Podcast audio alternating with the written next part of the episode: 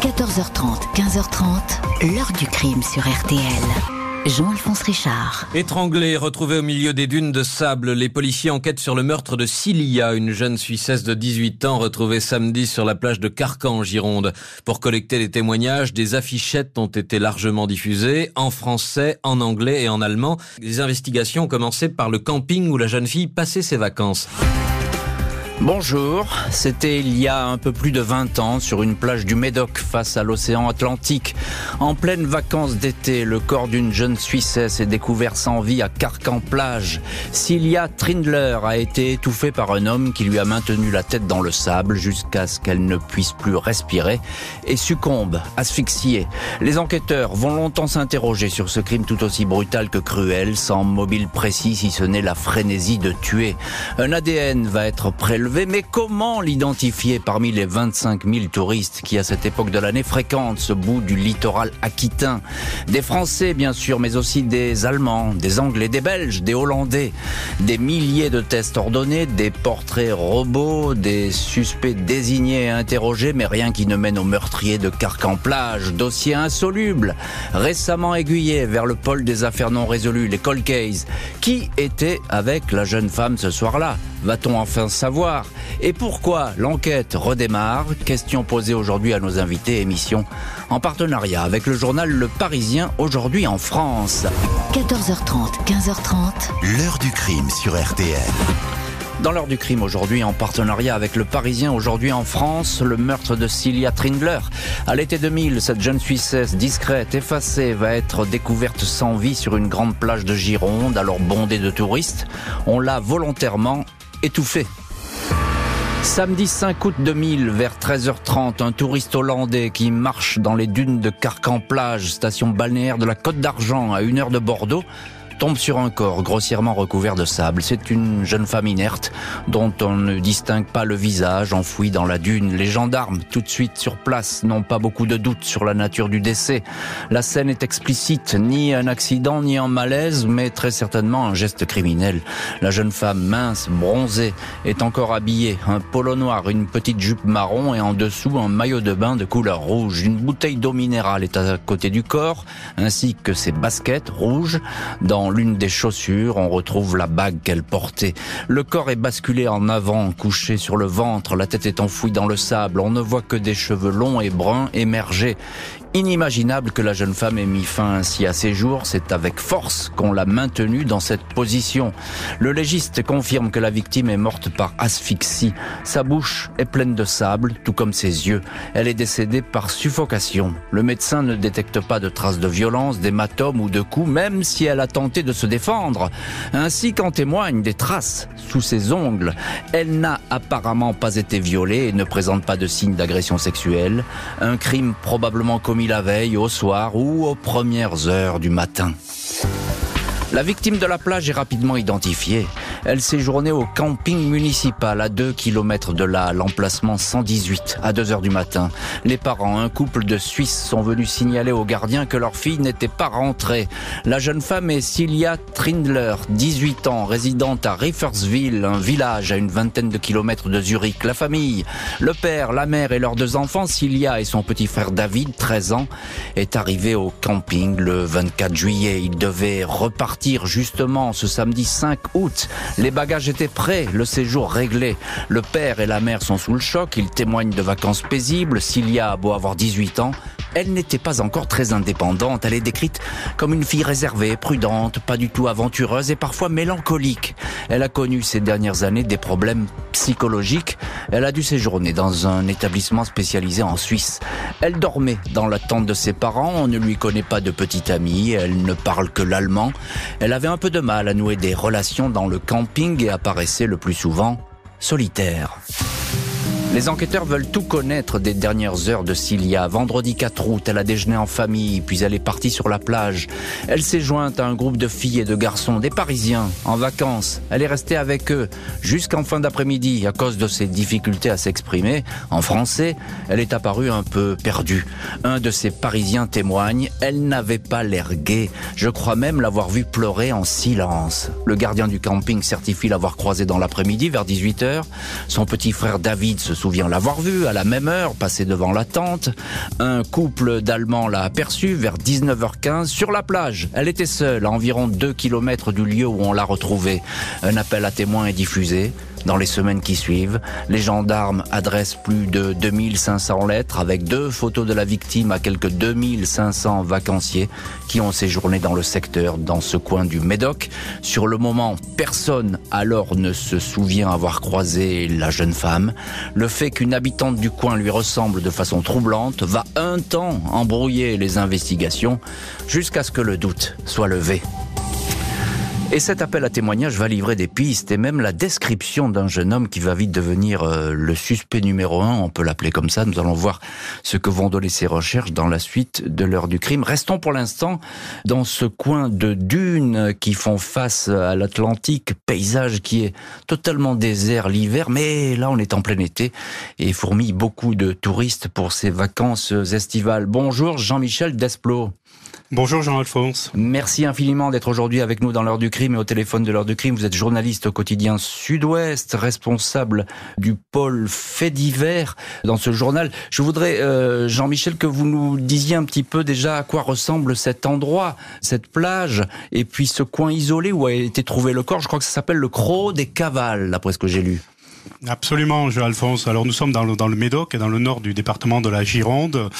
Euh, il faut savoir qu'au mois de juillet et août, euh, cette euh, partie du département est peuplée de touristes, énormément de touristes.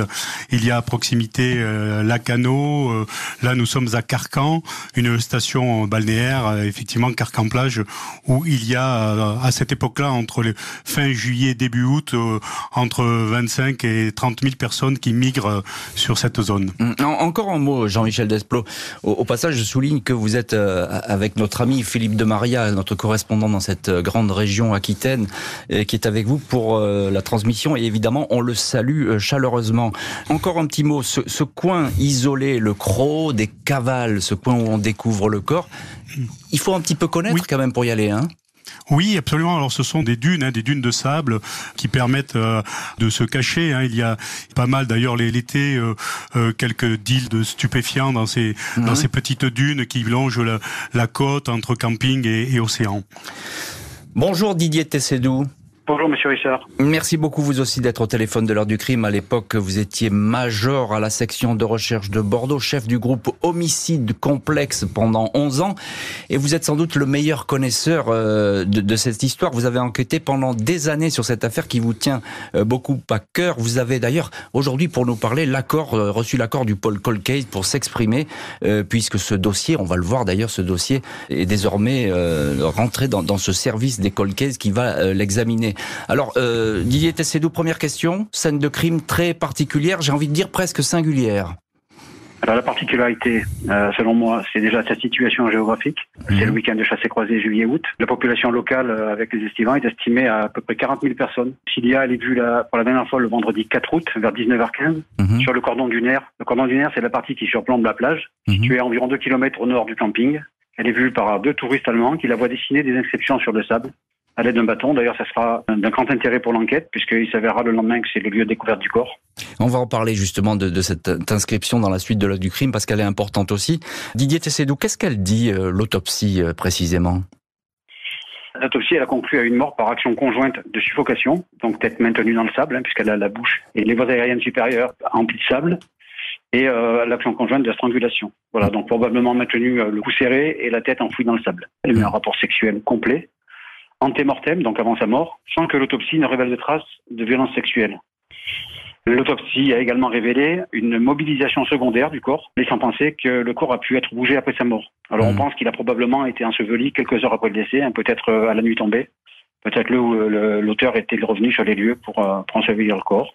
Alors c'est intéressant ce que vous dites Didier Tchessedou parce qu'effectivement il y a ce rapport sexuel mais ça ne veut pas dire parce qu'elle a eu un rapport sexuel que euh, la personne avec qui elle était, le jeune homme avec qui elle était, soit euh, évidemment l'auteur euh, du crime. Bonjour Damien Delseny. Bonjour. Merci beaucoup d'être aujourd'hui vous dans le studio de l'heure du crime. Vous êtes journaliste, chef du service police-justice au Parisien, le journal avec qui nous sommes aujourd'hui en partenariat pour traiter cette affaire et vous avez sorti ce matin même dans votre quotidien, le Parisien, aujourd'hui en France, qui a tué la jeune Cilia Cilia. C'est ce grand article qui est paru ce matin. Damien Delceni, un mot. Euh, qui est Cilia Trindler? Euh, C'est une fille qui n'a pas eu une enfance apparemment très facile. Alors ça, c'est d'ailleurs l'enquête qui va permettre de, de, découvrir un peu cette biographie un peu chaotique, effectivement. Donc c'est une jeune fille qui a, qui a 18 ans, qui vit en Suisse avec ses parents, et, et l'enquête qui va être menée d'ailleurs assez longtemps après son décès va démontrer qu'elle a été victime d'abus sexuels dans son enfance quand elle avait environ 6-8 ans, mhm. que cette affaire a été euh, cachée par sa famille. Elle a prévenu sa famille à l'époque, qui était au courant, qui a préféré un peu enterrer cette histoire d'abus sexuels parce que ça se passait dans un village euh, relativement petit et que en fait les parents avaient peur du candidaton, etc. Donc en gros, on lui a demandé de se taire. Cette affaire, elle n'a jamais été évoquée par ses parents et on sait que c'est quelque chose qui évidemment a créé un traumatisme profond chez elle, qui explique sans doute aussi euh, son séjour en hôpital psy euh, quand elle était adolescente. Et c'est quelque chose dont elle avait reparlé à 16-17 ans parce qu'elle reprochait à ses parents de, de justement d'avoir couvert ça. Si je vous pose la question, c'est qu'effectivement, elle apparaît toujours très triste. Euh, tous les témoignages vont dire la même chose. Parfois, elle pleure, même il y a des larmes qui se dessinent sur son visage. On a l'impression d'une gamine qui est un petit peu, je dis une gamine parce qu'elle fait plus jeune que son âge, mhm. euh, qui est un petit peu larguée comme ça. Oui, parce qu'en encore une fois, elle fragile et vulnérable. Hein. Elle a avec elle ce traumatisme profond qui est celui des abus sexuels qu'on connaît, et en plus d'avoir été à l'époque, elle a le sentiment d'avoir été quelque part euh, doublement euh, frappée puisque sa famille ne l'a pas défendue, ne l'a pas soutenue dans cette épreuve-là. Hum. Didier Tessedou, euh, vous avez beaucoup enquêté sur cette affaire. On peut penser qu'elle avait rendez-vous avec quelqu'un ce soir-là. Ah oui, on peut imaginer, oui forcément, tout, tout est possible. Mais on ne lui connaissait pas, de, elle n'avait pas lié d'amour de vacances, elle n'avait pas de, de copain attitré, elle n'avait pas de relation particulière. Euh, voilà. C'était quelqu'un de psychologiquement fragile, Cilia, qui avait du mal à aller vers les autres, qui pouvait euh, très bien entrer dans un groupe, mais sans prendre la parole. Les autres estivants la regardaient euh, un peu de travers en pensant qu'elle avait un problème psychologique. Les gendarmes vont se démener pour faire avancer les investigations. Un possible suspect va rapidement les occuper. Dans les jours suivant le crime, une cinquantaine de gendarmes de la section de recherche de Bordeaux quadrillent le camping municipal où séjournait Cilia avec sa famille. Personne n'a souvenir de l'avoir croisée ou avoir échangé quelques mots avec elle. Le journal intime de la victime est examiné, mais il ne révèle ni prénom ni rencontre particulière. Impossible, bien sûr, d'entendre tous les résidents du camping présents au moment du drame. Beaucoup sont déjà repartis aux quatre coins de l'Europe. Sur le lieu du crime, Cilia Trindler avait pris le temps d'écrire en toutes lettres sur le sable le nom de Bob Marley, le roi du reggae, une musique qu'elle aimait beaucoup. Était-elle à ce moment-là en compagnie d'un garçon ou a-t-elle été surprise par un inconnu? Cette inscription va conduire les enquêteurs à s'intéresser à un festival de reggae qui se tenait alors sur la plage de Montalivet à quelques kilomètres de Carcan. Cilia avait-elle l'intention de s'y rendre seule ou avec quelqu'un? La piste ne donne rien. Les enquêteurs disposent d'une empreinte ADN masculine détectée sous les ongles de la victime. Des autostoppeurs qui se trouvaient sur les routes autour du camping sont contrôlés. Tous les garçons qui fréquentent le bar à la mode proche du camping, le Galipo, n'échappent pas aux gendarmes. La clientèle masculine est soumise au test ADN. Les fichiers des personnes connues pour violence ou agression sexuelle sont explorés. Rien ne match. La cellule spéciale homicide 33 dédiée à l'affaire ne parvient pas à dégager une piste sept mois après le début des investigations mars 2021, un témoin intéressant se manifeste. Son récit est étayé. Il se trouvait à cette période en vacances dans la région. Il a formellement reconnu Cilia Trindler sur les photos de la vie de recherche. Le témoin indique que le vendredi 4 août 2000, il l'a vue vers 19h en compagnie d'un créole ou d'un antillais âgé entre 20 et 25 ans, les cheveux décolorés, parsemé de mèches rousses. La scène se déroulait au bar Heidi, à Carcan-Plage. L'homme s'en souvient car la fille pleurait. Des larmes coulaient sur ses joues. Elle était triste. Il indique que l'individu, svelte, t-shirt et bermuda, l'a prise par le bras. Ils sont partis vers la plage. Le portrait robot du suspect est diffusé, affiché dans toutes les gendarmeries et commissariats. Neuf mois plus tard, lundi 3 décembre 2001, un homme est interpellé dans l'Aveyron. Ce Marocain de 23 ans est arrêté après avoir agressé un gendarme lors d'un contrôle. Son visage ressemble à celui du portrait robot. Les enquêteurs se rendent aussitôt à Rodez afin de procéder à un test ADN, mais l'espoir retombe. L'ADN ne correspond pas à celui retrouvé sous les ongles de la victime. Le portrait robot peut aussi laisser penser à un surfeur. Le patron d'une boutique est interrogé et mis hors de cause, tout comme le cuisinier d'un hôtel de Carcan dont la coupe de cheveux est identique à celle du suspect. Il est laissé libre au moment du meurtre. Il était derrière ses fourneaux. Et c'est vrai que les efforts ne sont pas payants, impossible d'avoir un début d'explication sur ce crime qui a tout d'un crime gratuit. Encore une fois, le mobile est, reste des plus flous. Jean-Michel Desplos, on vous retrouve en, compagnie de Philippe de Maria près de Bordeaux. Vous êtes journaliste au quotidien Sud-Ouest, responsable du pôle fait divers dans, dans ce journal. La difficulté première, j'ai envie de dire, c'est cette population très mouvante, très itinérante de vacanciers, parce que les gens dans un camping sont là deux, trois jours, parfois même quelques heures, et puis ils s'en vont. Oui, pour, pour, pour, les gendarmes, effectivement, Jean-Alphonse, c'est une enquête euh, très difficile. Euh, déjà, à la base, elle, elle, est très compliquée, mais à plus forte raison à cette période-là de l'année où il y a énormément, comme vous l'indiquez, de touristes sur la côte. Plus de 5000 tests ADN ont été pratiqués, des portraits robots ont été diffusés, mais à l'époque, il faut se souvenir qu'il y a 23 ans, les portraits robots étaient peut-être un mmh. peu plus approximatifs qu'ils ne le sont à l'heure actuelle avec les techniques modernes euh, d'investigation. Même, il faut bien le dire, les portraits robots, c'est rare qu'ils débouche sur quelque chose de concret. C'est une habitude policière, mais hélas, ça n'a pas jamais vraiment porté ses fruits. Il y a euh, parfois un décalage, oui, effectivement. Il, il y a parfois un décalage. Didier Tessédou, vous êtes à l'époque major à la section de recherche de Bordeaux et vous êtes l'un des gendarmes qui menait l'enquête. Vous l'avez suivi de A à Z, cette enquête. Alors à l'époque, vous n'avez pas beaucoup de choses, hein, mais vous avez ce témoignage de ce couple allemand qui a vu Cilia sur la plage. Elle était toute seule. Euh, par chance, euh, nous, le témoignage euh, du couple allemand qui a aperçu mmh. Cilia le soir de sa disparition sur le lieu où sera découvert le corps, dans la tenue avec laquelle elle est découverte, ça, ça va permettre quand même d'écarter beaucoup d'autres scénarios qui vont se présenter aux enquêteurs. Il y a ce témoignage, c'est important, et puis il y a cette inscription sur le sable, Bob Marley. Elle va beaucoup vous intéresser, cette, cette inscription, Didier Tessédou. Alors sur le sable, elle a écrit, elle a fait des références à Bob Marley. Alors on sait que l'enquête nous démontrera après que Cilia était fan de reggae. Et puis des inscriptions un peu plus mystiques. On a découvert ça également dans son journal intime. Euh, voilà, c'est quelqu'un qui faisait beaucoup référence au monde de la sorcellerie, euh, à la religion, à toutes ces choses-là. Voilà. Donc il y, a des, il y a des inscriptions qui ont été, qui ont été difficilement, qui n'ont pas été déchiffrées parce qu'elles étaient, elles étaient partielles ou parce que le vent avait balayé la dune. Mhm. Mais il y avait euh, au moins une inscription, oui, effectivement, où on pouvait lire Bob Marley. Mhm. Damien Dalseni, je voudrais qu'on revienne un petit peu avec vous. Vous êtes journaliste au Parisien. Le Parisien aujourd'hui en France, vous êtes notre partenaire. On est, nous sommes partenaires dans cette affaire aujourd'hui sur ce portrait robot parce qu'il va quand même beaucoup prospérer. Il va occuper les enquêteurs pendant des mois et des mois. On va se focaliser là-dessus sur cet homme avec les cheveux décolorés. Oui, alors même des années, mais euh, mais en fait, oui, parce que le témoignage qui, qui permet d'aboutir à ce portrait robot, euh, il est assez précis. Il est surtout précis dans le temps, c'est-à-dire que c'est c'est quelqu'un qui dit avoir vu Cilia avec ce jeune homme dans le créneau horaire où effectivement euh, elle n'est plus sur la plage, mais elle peut être ailleurs. Et puis le, le témoin dit en plus qu'elle repart vers la plage, vers les dunes avec ce jeune homme. Et effectivement, ce ce portrait robot plusieurs années après, puisque quasiment 15 ans après, on va finir par mettre un nom sur ce portrait robot.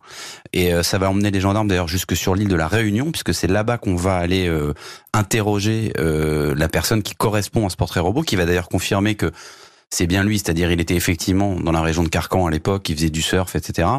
Cette personne, elle va être prélevée, son ADN va être comparé à la, aux traces ADN qui ont été retrouvées sur la scène de crime.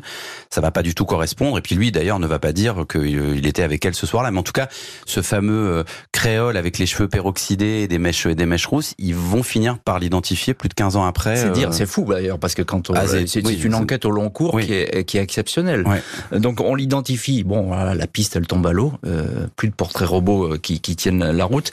Encore un mot, Damien Delceni. Il y a cette inscription sur le stade Bob Marley. Bon, on sait qu'elle est fan de, de reggae, c'est pas très étonnant. Ce qui est sûr, c'est qu'elle a eu le temps de l'écrire, en tout cas, hein, et elle a pris son temps. Elle ne semblait pas être euh, sous, sous la pression de qui que ce soit.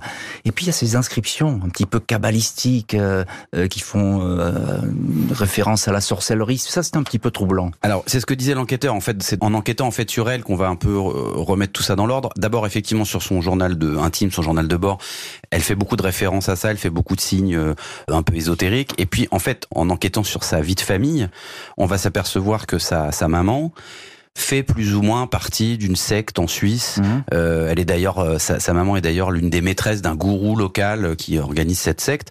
Donc on comprend qu'elle évolue aussi depuis des années dans un univers un peu particulier. Un peu particulier et où effectivement elle peut avoir été un peu poreuse à ce, à ce genre de signes, ce genre de croyances, etc. Donc ça, on va le découvrir, enfin les enquêteurs vont le découvrir en travaillant sur sa famille en Suisse. Et encore une fois, il faut bien le, le, le préciser, Damien Delseny, parce que ce portrait qui est fait de Cilia, c'est le portrait d'une femme très fragile, très vulnérable, c'est-à-dire qu'elle parle pas le français, elle est peut-être à la merci de quelqu'un qui aurait tout simplement euh, voulu aller faire un tour sur la plage avec elle. Oui, il y, y a, beaucoup de choses elle a presque le comportement d'un enfant aussi. Il euh, n'y a pas d'âge pour dessiner sur le sable, c'est clair, mais quand on est seul, dessiner des petites inscriptions sur le sable quand on a 18 ans, ça peut, ça peut paraître un peu surprenant et, et on se dit, bon bah voilà, qu'est-ce qu'elle fait à 2 km du camping? Pourquoi elle est... effectivement, elle elle donne cette image de fragilité et de vulnérabilité, ça c'est sûr.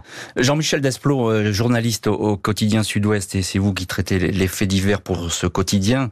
Un mot avec vous. Localement, on peut dire que c'est une traque incessante parce que il y a des centaines de personnes, de locaux, je parle bien d'habitants du coin, qui vont être entendus, questionnés.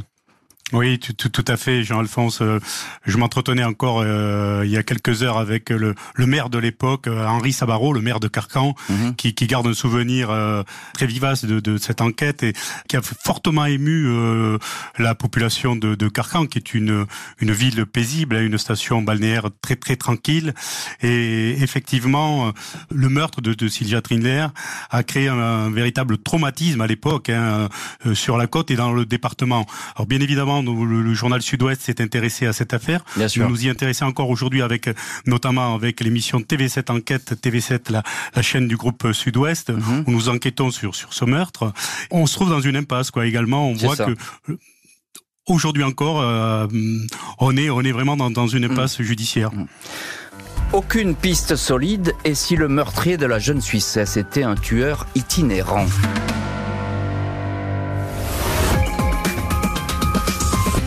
L'objectif des enquêteurs est maintenant d'identifier le suspect, de le localiser et surtout de comparer son ADN avec celui retrouvé sous les ongles de la jeune Cilia l'été dernier et qui jusqu'à présent n'avait pas pu être exploité.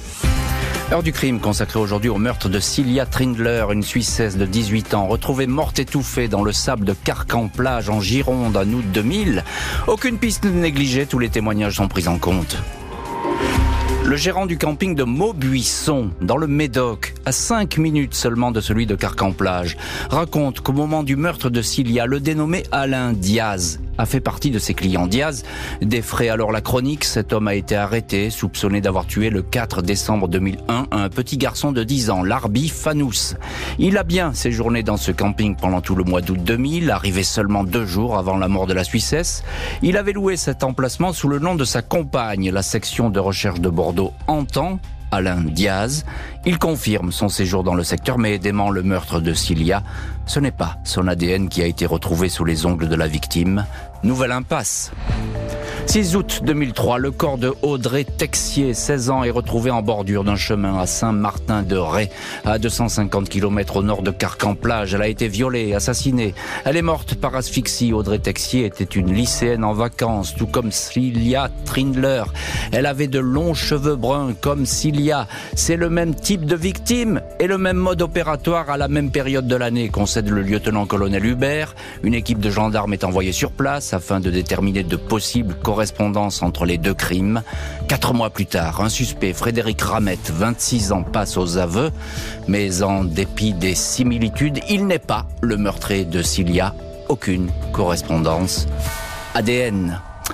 Et voilà donc pour ces vérifications. Damien Delceni, on vous retrouve, euh, journaliste, chef du service police-justice au journal Le Parisien.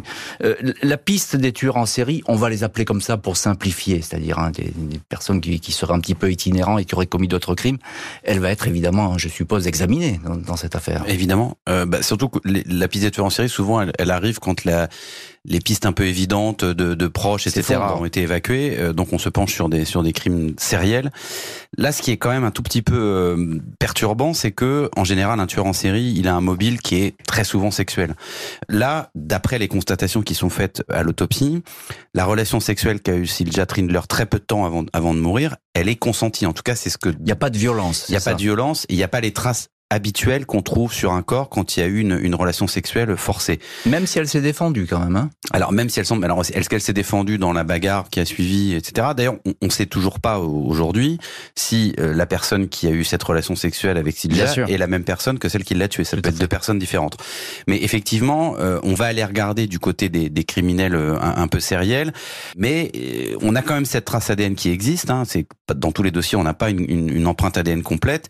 Et ce qui est embêtant, c'est que depuis 20, presque 23 ans maintenant, cette trace ADN, elle ne matche jamais avec rien. C'est-à-dire que on peut estimer que le meurtrier, ou en tout cas quelqu'un qui a à connaître du meurtre de Sylvia Trindler, il n'a jamais plus fait parler de lui après. Ce qui est encore une fois très perturbant et ce qui évacue de fait la piste d'un criminel d'habitude qui aurait replongé à un moment donné et dont on aurait retrouvé la trace par cette trace ADN. Oui, alors ça c'est effectivement c'est la démonstration que comme on ne trouve pas de correspondance, il se peut que cette personne n'ait tué, j'ai envie de dire qu'une fois. C'est ce qu'on peut euh, estimer. Jean-Michel Desplot, journaliste au quotidien Sud-Ouest, et vous êtes avec Philippe de Maria à Bordeaux. Vous êtes responsable du pôle fait divers au quotidien Sud-Ouest. Damien Delceni le disait, on est déjà à plus de 2500 prélèvements ADN, juste à cette époque, hein, 2500 prélèvements ADN. Je suppose que dans, là, dans la région, chez vous, euh, tout le monde se regarde un petit peu, du, pas du coin de l'œil, mais en tout cas, euh, voilà, c'est une affaire qui fait du bruit. Mais en, en, 2000, effectivement, au mois d'août 2000 à Carcan, euh, il y avait une, une drôle d'ambiance dans la station balnéaire parce que plus de 5000 tests ont été euh, pratiqués auprès de la, de la population, hein. donc de l'épicier au, au garde champêtre, en passant par euh, mm -hmm. enfin, toute la population, les sapeurs-pompiers, tout, tout le monde a été euh, prélevé, hein, comme l'on dit, mm -hmm. mais aucun test n'a matché avec l'ADN le, de retrouvé sur la victime. Ce, ce, qui est très étonnant. Didier Tessédou, vous, à l'époque, vous étiez major à la section de recherche de Bordeaux, chef du groupe homicide complexe pendant 11 ans. On sait que cette affaire, elle vous tient à cœur et vous la connaissez euh, vraiment euh, parfaitement. Vous êtes sans doute même le meilleur connaisseur de, de cette histoire. Alors, il y a ce, ce groupe homicide 33. Euh, c'est comme ça qu'appellent les gendarmes les groupes dédiés à un crime avec le numéro du département 33, la Gironde. Homicide 33, c'est beaucoup, beaucoup de moyens déployés. Didier Tessédou oui, c'est un groupe d'enquêteurs qui va être exclusivement dédié à cette enquête et qui va perdurer pendant de nombreuses années. On a par chance un ADN qui va quand même permettre de fermer beaucoup de portes pour écarter des pistes parce que dans ce genre de région, mmh. euh, à cette époque de l'année, euh, forcément, euh, tout travers rapporte un intérêt ou, ou suscite la curiosité des enquêteurs, hein, un exhibitionniste, mmh. adultère, tout un tas de, de, comportements qui font la vie d'un camping. Hein, et, qui font la vie d'un camping, effectivement, avec des personnes qui peut-être n'osent pas venir témoigner. C'est aussi des personnes qui ont peut-être vu quelque chose, mais qui étaient dans une situation un petit peu particulière et qui n'ont jamais parlé aux enquêteurs. Les recherches vont de plus en plus s'élargir, bien au-delà du Médoc. La réponse se trouve-t-elle tout simplement en Suisse? 17 mois après la découverte du corps sans vie de Cilia Trindler, les gendarmes ont entendu déjà une dizaine de jeunes Allemands en vacances à août 2000 à Carcan-Plage, dans le Médoc. 2013, les recherches visent à nouveau plusieurs ressortissants étrangers à Bordeaux. Le nouveau directeur d'enquête a établi toute une liste de vérifications. Les gendarmes se déplacent ainsi à Zurich pour réentendre les parents, les proches, les professeurs et les amis de la victime. Il y a quelques années, Cilia avait été victime d'un viol commis par un voisin de la famille, affaire que les parents souhaitaient ne pas ébruiter, mais qui a considérablement perturbé l'adolescente. Elle a alors été suivie quelque temps par des psychologues. Le voisin en question est entendu. Il finit, après bien des tergiversations, à être soumis à un test ADN, lequel se révèle négatif. Les gendarmes vont également adresser des commissions rogatoires en Allemagne et aux Pays-Bas. Ils souhaitent que certaines personnes soient soumises à des tests ADN.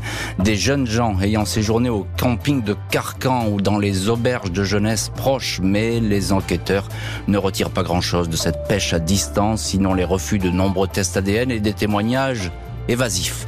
Le commandant de la section de recherche de Bordeaux-Bouliac, le colonel Frédéric Bonneval, assure au journal Sud-Ouest La police technique et scientifique peut beaucoup nous aider. Nous travaillons sur les fichiers ADN. Nous n'abandonnerons jamais. Et effectivement, ne jamais abandonner, c'est le mot d'ordre dans cette affaire, en tout cas du côté des, gendarmes qui n'ont jamais rien lâché. Euh, Damien Dalceni, là, l'enquête se déplace même assez loin. On va jusqu'aux Pays-Bas, je crois, hein, en commission rogatoire. On va en Allemagne, puis on va en Suisse, parce qu'on revient toujours à cet environnement familial. Vous nous l'avez décrit, mais c'est important parce que il semble s'y attacher les enquêteurs à cette famille suisse. Il y, y, a deux raisons. Euh, la première, c'est que en 2001, c'est-à-dire un an après le, la mort de, de Sylvia, au moment de la date anniversaire, si on peut appeler ça comme ça, les parents vont revenir à Carcan, se, se recueillir à l'endroit où elle est où elle a été tuée. Et les gendarmes locaux, ils en profitent pour essayer de les entendre, les auditionner, parce que ils les ont auditionnés évidemment un an avant, mais ils se disent toujours bon, il y a des choses, le contexte est différent. il y a des choses qui peuvent revenir, etc. Et en fait, cette audition, elle se passe assez mal. Euh, les parents ont l'impression d'être soupçonnés, ils trouvent les questions beaucoup trop poussées, beaucoup trop intimes. Cette entrevue, elle se passe très mal, et elle laisse aussi aux gendarmes une espèce de sentiment qu'il y a des secrets dans cette famille, que tout n'est pas dit, qu'il y a des choses qui sont dissimulées. Alors, il laisse passer le temps parce qu'il c'est pas une priorité de l'enquête, mais ça existe dans l'esprit des enquêteurs. Et puis en 2010-2011, quand Didier Tessédou, qui était avec nous cet après-midi, reprend le dossier, arrive à la section de recherche de Bordeaux et reprend ce dossier qui était sur le point d'ailleurs d'être clôturé, c'est lui qui dit non non ne le fermez pas, on va continuer. Il va de lui-même dire moi je, je mets de côté l'histoire d'ADN et je vais me concentrer sur la proximité la famille. Et c'est lui qui va enclencher cette enquête suisse en allant chercher dans le passé, dans les proches, dans les gens qui ont connu même les copains de, de, de lycée et de collège de Silja, pour essayer de comprendre qui était cette fille et quelle était sa vie. Et donc il va, avec la brigade criminelle de Zurich, mener pendant deux mmh. ans des investigations très poussées qui vont lui permettre de découvrir beaucoup de choses. Et justement, Didier Tessédou, eh ben, il est avec nous. Je, je, lui pose la question, Didier Tessédou, Damien Delceni vient de le dire, c'est vous qui avez creusé cette piste familiale. Vous avez empêché d'ailleurs que le dossier se, se referme un petit peu trop vite. Vous en pensez quoi, cette piste familiale? Vous y croyez toujours? La piste familiale, je dirais que c'est une piste qui existe toujours, parce qu'on aura toujours la question. Enfin, moi, en tout cas, j'ai toujours la question, j'ai toujours euh, le sentiment que tout n'a pas été fait, tout n'a pas été dit, forcément. Mmh. Mais l'ADN n'a rien à voir avec la famille Trindler, n'a rien à voir avec l'environnement de la famille Trindler mais euh, si tant est que le, le, porteur de sperme, je dirais, est bien l'auteur du meurtre. Mmh. Euh, encore un mot, euh, qui est cet homme euh, qui est accusé d'avoir violé Cilia dans son enfance? Parce que là aussi c'est important, vous, vous l'avez questionné, les gendarmes là-bas en Suisse, cet homme cet individu qui aurait agressé Cilia euh, dans sa jeunesse, dans son enfance, bon, on a fini par l'identifier parce que la mère a fini quand même en audition en 2015 euh, par nous communiquer son identité. Cet individu, il a refusé le prélèvement ADN. Et c'est le seul sur les 5700 prélèvements qui ont été faits dans le dossier qui a refusé le prélèvement. Mais deux ans plus tard, euh, on a pu trouver un moyen, un biais juridique, et on a, on a pu et l'auditionner et le prélever. Et en fait, bon, il s'avérait qu'il n'avait rien à voir avec les dossiers. Mmh. Jean-Michel Desplot, euh, journaliste au quotidien Sud-Ouest et responsable du pôle fait divers dans, ce quotidien, c'est un peu désespérant cette enquête parce qu'on on a beaucoup de pistes, puis rien n'aboutit. C'est vraiment un travail de, de Sisyphe, c'est très lourd à porter. La clé, elle reste aujourd'hui, c'est l'ADN la, la, clé reste euh, l'ADN et puis ce dépaysement au pôle national des, des crimes sériels ou non élucidés du, du, tribunal de Nanterre où on nous indique que l'enquête repart de, de, de, zéro du début. Hein, donc euh, mm. on a encore peut-être euh, espoir et espoir que ce, cet ADN match un jour avec le, le fichier national. Quoi. Mm. Damien Delceni, vous, vous partagez ce que dit Jean-Michel Desplot, c'est-à-dire que aujourd'hui, hélas, j'ai envie de dire, c'est l'ADN, c'est peut-être pas la reine des preuves, mais là, c'est la reine des j'ai envie de dire des indices. Bah, en tout cas, c'est l'élément qui permettrait de d'au moins mettre un nom sur la personne qui, à minima, a vu Sylvia vivante pour la dernière fois, mmh. sans aller beaucoup plus loin. Donc déjà, ça, ce serait évidemment primordial pour l'enquête. Après 22 ans d'investigation, le dossier va être confié au pôle des cold cases. À Carcan-Plage, l'affaire Cilia Trindler est encore dans toutes les mémoires. Impossible de savoir si la vacancière au regard triste a été victime d'une mauvaise rencontre ou tout au contraire d'un homme qui ne lui était pas étranger et qu'elle aurait suivi dans les dunes. Et on retrouve dans cette heure du crime l'un de nos invités, c'est euh, Didier Tessédou, à l'époque major de la section de recherche de Bordeaux, chef du groupe homicide complexe pendant 11 ans. Et c'est vous qui avez mené en très grande partie cette enquête et vous nous faites aujourd'hui bah, l'honneur, effectivement, de, de, de, venir témoigner de, de, ce travail euh, fastidieux qui, hélas, n'a toujours pas porté ses fruits. Je voudrais juste un mot, euh, Didier Tessédou. Il y a eu la piste du festival reggae. Elle a écrit sur le sable Bob Marley, c'était une fan de reggae. Il y avait un festival à ce moment-là euh, dans la région. Cette piste, elle a été explorée de fond en comble, je suppose. Eh ben, euh, pas forcément. Ce festival, il draine énormément de monde. Hein. Je parle de plusieurs milliers de personnes sur plusieurs journées consécutives. Il aurait fallu euh, à ce moment-là euh, bloquer le site du Reggae Senska, mmh. le site qui fait déroule le festival, et quitter l'ensemble des intervenants pour pouvoir et les auditionner et les prélever tous. Mmh. Et là, c'est très compliqué. Quoi. Donc c'est pas une piste, à mon sens, en tout cas dans le dossier, c'est pas une piste qui a vraiment été travaillée. Je vais vous poser une question difficile, euh, Didier Tessédou. La piste la plus intéressante selon vous? Ouais, moi je vous dirais franchement, à, mon sens aujourd'hui, toutes les pistes Toutes les pistes qui ont été suivies étaient sérieuses, selon moi. Elles avaient toute une vraie raison d'exister. Mais pour être honnête, avec le recul, avec maintenant euh, cette année de recul que j'ai par rapport à, ces 11 années que j'ai passées sur ce dossier, j'ai aujourd'hui aucune certitude. Je suis incapable de vous dire, de me prononcer sur une piste plus que sur une autre. On a étudié la piste Fourniret, la piste Homme, vous voyez, tous, ces mhm. gens-là ont été comparés. Même la piste familiale, hein, pour qui connaît l'environnement de cette famille, ça pose question, forcément. Hmm. Euh, Jean-Michel Desplon, on vous retrouve avec Philippe de Maria. Vous êtes journaliste au quotidien Sud-Ouest, responsable du pôle fait divers dans ce journal. J'ai envie de vous demander, sur place, cette affaire, elle marque encore les esprits aujourd'hui. C'est un mystère et on en parle encore. Euh. Oui, tu, absolument, Jean-Alphonse. Le fait que nous ayons euh, fait un papier la semaine dernière suite au dépaysement de l'affaire au pôle Cold Case, mmh. ça a ravivé la mémoire dans la mémoire des habitants de Carcan cette dramatique affaire. Comme je vous l'indiquais, c'est le Médoc, euh, une, une, zone très tranquille hein, du département de la Gironde, et aujourd'hui encore avec ce, ce mystère Cynthia Trinder hein, qui, reste non élucidé, ça crée encore dans la ville. Et puis euh, chaque été, les, les habitants se remémorent cette triste mmh. affaire. Et puis, euh, vous, vous, travaillez à Sud-Ouest, euh, on le dit jamais assez, mais les quotidiens régionaux, ils sont capitaux dans, dans, dans la vie de, de, notre pays. Et, et, souvent, quand vous parlez d'une histoire comme ça, il y a des témoignages qui remontent. Je suppose qu'après le, le, papier que vous avez fait, l'article que vous avez fait paraître, il y, a, il y a toujours des remontées comme ça qui sont intéressantes. Absolument. D'ailleurs, les, les, magistrats euh, s'appuient régulièrement sur les papiers de la presse quotidienne régionale, qui sont un petit peu la, la mémoire vivante euh, et la mémoire locale de toutes ces affaires, et qui permettent parfois de, de, de, faire avancer les dossiers, mais là, euh, ce n'est pas le cas. Mm, mm. Damien Delceni, euh, journaliste chef du service police-justice au Parisien, le Parisien aujourd'hui en France, vous êtes notre partenaire aujourd'hui dans, dans, cette émission consacrée à, à Cilia Trindler. Qu'est-ce que peut faire le, le, pôle euh, judiciaire des affaires non résolues? Parce qu'on a l'impression, alors là, je suis désolé, mais il y a 22 ans d'enquête, je crois, on a tout fait, on a tout ratissé. Alors, on a coutume de dire qu'il n'y a pas de crime parfait, il y a que des enquêtes imparfaites. Il faut reconnaître que celle-là qui n'a pas abouti, elle a, elle est plutôt bien faite. Elle est plutôt bien faite. Donc c'est pas très juste, mais bon, c'est pas une réponse. Ce que va faire le pôle maintenant, c'est euh, reprendre ce qu'ils font à chaque fois, hein, relire complètement le dossier, ce qui va être long et fastidieux parce que le dossier il est, il est costaud, il est, il est très épais et essayer de repérer si une piste ou une autre, à leur sens, n'ont pas forcément été menées jusqu'au bout. Moi, j'en ai discuté avec Didier Tessédou là avant mhm. l'émission, lui, il a, il a beaucoup travaillé seul sur ce dossier. Euh, pendant, alors, il était bien sûr aidé ponctuellement, mais, il, était, il était le voilà, il était le référent. Et lui, il m'a parlé, il m'a dit, il y a un moment donné, quand on est enquêteur, il y a une espèce d'effet tunnel, c'est-à-dire qu'on, il y a peut-être des choses qu'on qu'on ne voit pas. On connaît le dossier par cœur, mais il y a peut-être des choses qu'on n'a pas vues. Et lui se, se, réjouissait entre guillemets que ça puisse passer entre d'autres mains parce que, eh ben peut-être que quelque chose va euh, devenir évident en 2023 alors que ça l'était pas en 2001. Oui, un, un, nom, euh, une circonstance, etc., qui peuvent émerger effectivement quand on ne connaît pas le dossier tout de suite ça saute aux yeux. Bah, Didier Tessédou, justement, je vais terminer cette émission avec vous. Question simple, en quoi cette affaire est-elle si extraordinaire pour que vous l'ayez suivie de si près pendant autant d'années? Alors pour moi, elle est extraordinaire, mais alors vraiment extraordinaire au sens premier du terme. Déjà par sa durée, parce que ça fait 23 ans. Par le nombre de pièces de procédure, hein, il y avait, ça, représentait 65 000 pièces de procédure, c'est énorme. Hein. Par le nombre de prélèvements ADN, 5700 à ce jour, partout en Europe. Et puis, quand vous êtes enquêteur de police judiciaire, euh, un jour dans votre vie, euh, dans votre carrière, vous espérez traiter un dossier comme le Catherine parce que c'est voilà, c'est des dossiers passionnants qui vous prennent. 12 ans après, euh, j'en parle encore avec passion, je suis capable d'en parler pendant des heures. Quoi. Forcément, mmh. je suis plein d'espoir encore. Et on espère nous aussi que effectivement cette affaire pourrait être résolue. Merci beaucoup Didier Tessédou, Damien Delceni et Jean-Michel Desplot avec euh, Philippe de Maria euh, d'avoir été aujourd'hui les invités de l'heure du crime. Merci à l'équipe de l'émission, Justine Vignot, Marie Bossard à la préparation, Boris Pirédu à la réalisation.